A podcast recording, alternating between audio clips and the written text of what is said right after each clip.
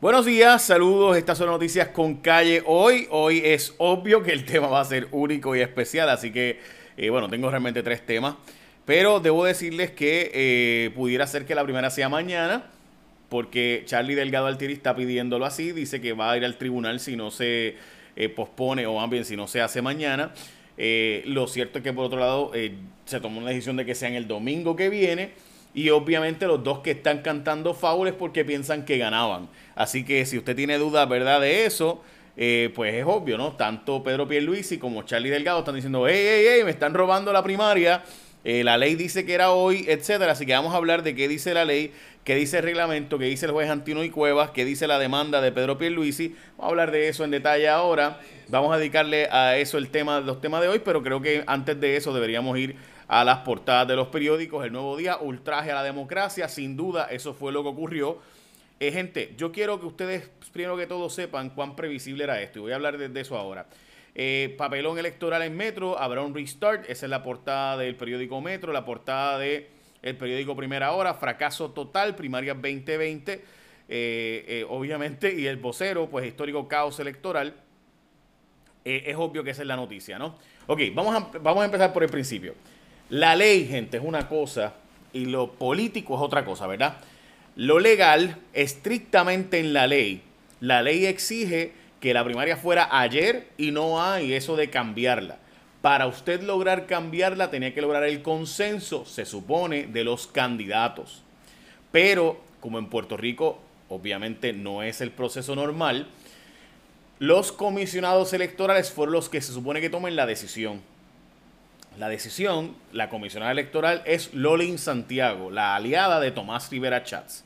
Y ella, junto con el presidente de la Comisión Estatal de Elecciones, era la persona del PNP que se supone que hablarán con Wanda Vázquez y con Pierluisi y tomaran entonces la decisión de posponer o continuar.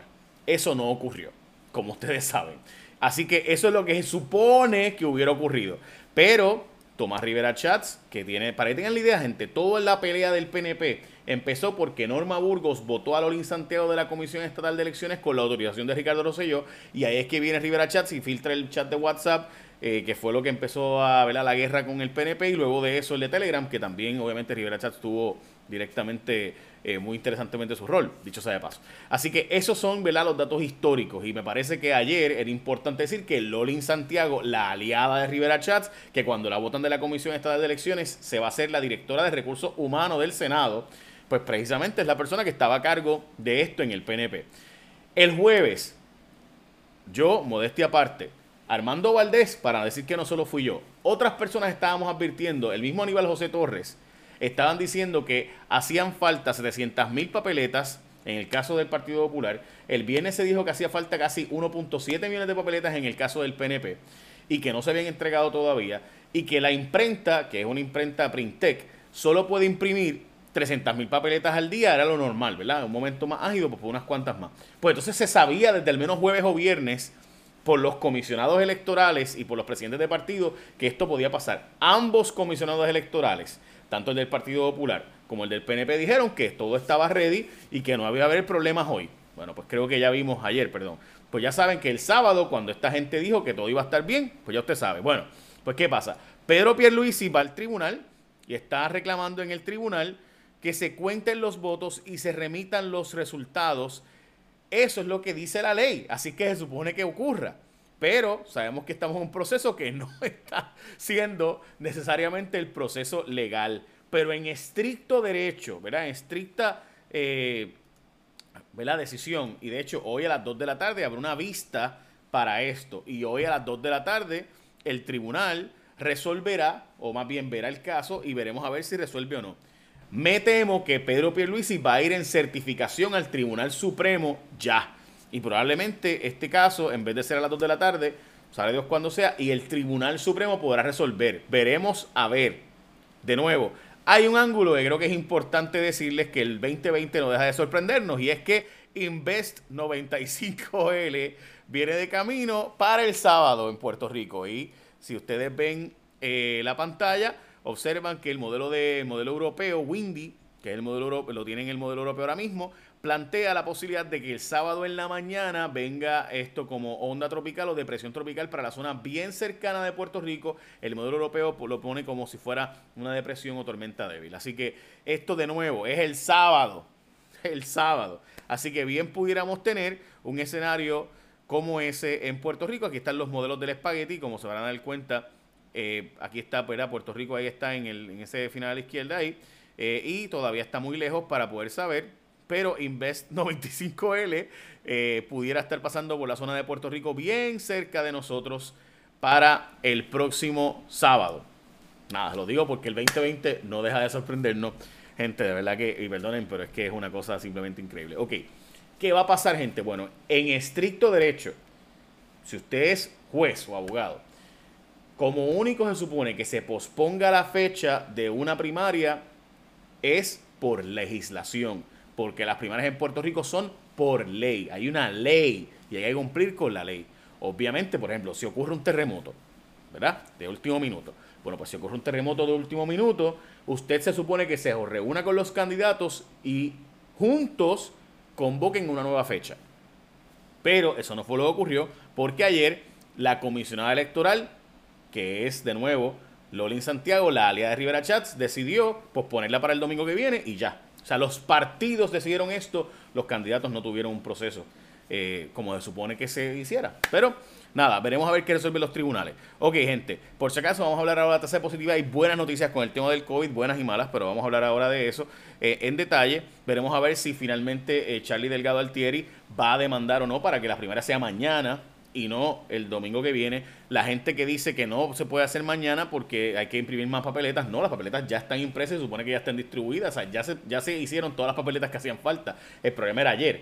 Así que si se hubieran pospuesto para el martes desde un principio o para el domingo que viene, como by the way, Armando Valdés, le doy crédito a él, fue el que dijo, vamos a posponer esto para el mar, para el domingo que viene. Y eso lo dijo el jueves pasado.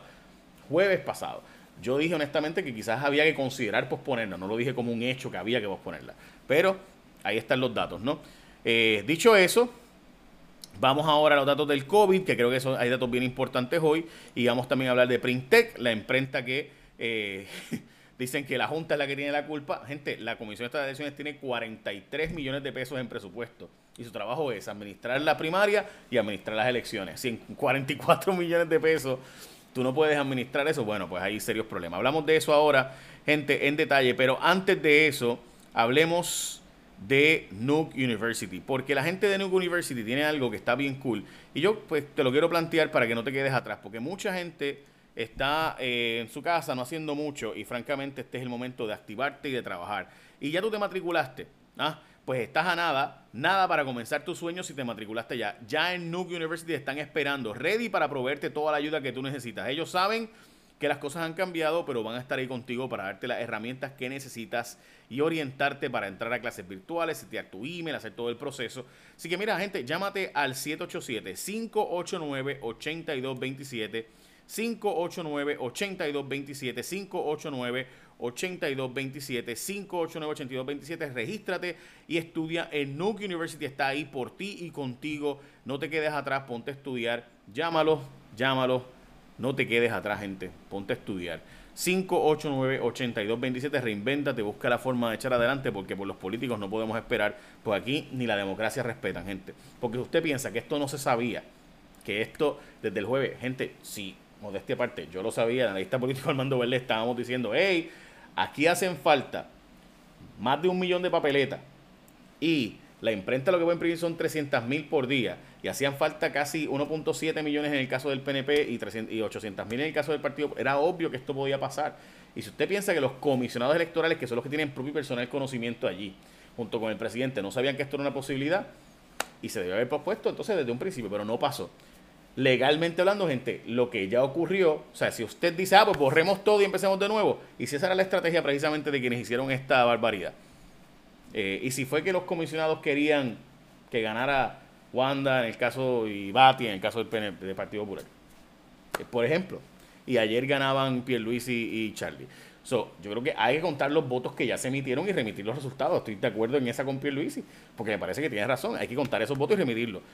Posponerla es ilegal, pero ya no hay remedio. Así que, obviamente, habrá que posponerla. La pregunta es para cuándo. Gente que plantea mañana, gente que plantea para el domingo y me parece que el Tribunal Supremo de Puerto Rico le corresponde ahora tomar decisiones que son muy difíciles y veremos a ver si se atreven a tomarlas o no. Y aquí están los casos de COVID, gente, ahí está, 705 casos reportados hoy, no hay muertes reportadas hoy, 423 hospitalizaciones, bastante eh, menos que hace una semana cuando teníamos 530 y pico de hospitalizaciones. Eh, sí hubo bastantes muertes la semana pasada, así que es importante plantearlo. Eh, también recuerden que las muertes que se reportan no necesariamente son las que ocurren. Hay una noticia positiva y es la, la tasa de positividad. La tasa de positividad en Puerto Rico estaba por las nubes cuando había menos datos, pero han empezado a entrar más datos, más pruebas y como pueden ver ha bajado. Sigue estando más alta de lo que queremos, siempre se pide o se, se plantea o se solicita, ¿verdad? Que esté por debajo de 5% y por debajo de 12% eh, es lo ideal. Por debajo de 5% es lo, es lo que las naciones, eh, la Organización Mundial de la Salud plantea como ideal. Pero eh, si está un poquito más arriba, sin duda en Puerto Rico, el Task Force médico dijo que si estaba por encima de 12, pues no. Por encima de 12 hay que cerrar entonces. Y está por encima de 12, pero no está en los 20 y pico que llegó a estar cuando había menos datos disponibles.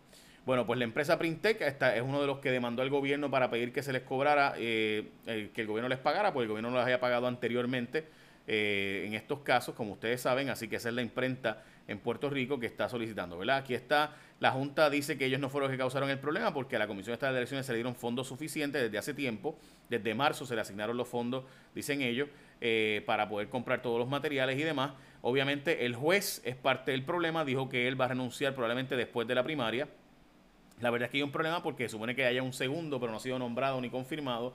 La segunda persona, si él renunciara ahora mismo, nos quedaríamos sin, sin comisión estatal de elecciones porque no habría un presidente ni una persona nombrada para sustituirle porque no se ha nombrado esa persona todavía. Así que importante entender eso también. Dios mío. Bueno, ok, eh, sale un reportaje, hay un reportaje, pero realmente hay un estudio que dice que Puerto Rico tiene potencial eh, como hub farmacéutico de los Estados Unidos y que tenemos todos los elementos, solo va, solamente falta que la Autoridad de Energía Eléctrica sea más estable. Básicamente eso. Ayer eh, proclamaron victoria en el medio del carro primarista Miguel Romero y Ángel Pérez.